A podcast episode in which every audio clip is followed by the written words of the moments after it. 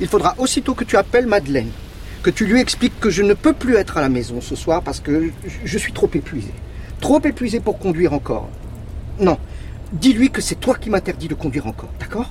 Je passe la nuit dans un hôtel, dis-lui ça, j'y passe le Shabbat. Et qu'il n'est naturellement pas question de rompre, même dans des situations extrêmes. Et demain soir, dès qu'il fera nuit, dès qu'on verra trois étoiles dans le ciel, j'arriverai, je, je me serai reposé et j'aurai repris mes esprits.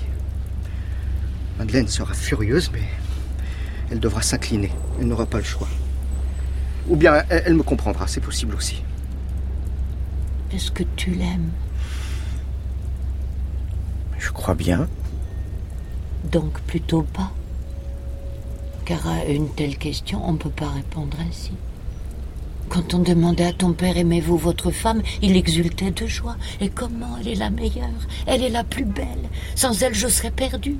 Après 45 ans de mariage, je suis tout aussi amoureux de ma femme qu'au début de nos relations. Et toi Qu'est-ce que tu réponds? Je crois bien.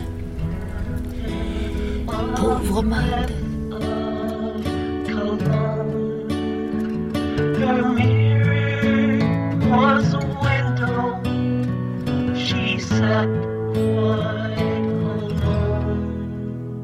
C'était La traversée de l'Hudson de Peter Stephen Young. Traduction Bernard Lortolari.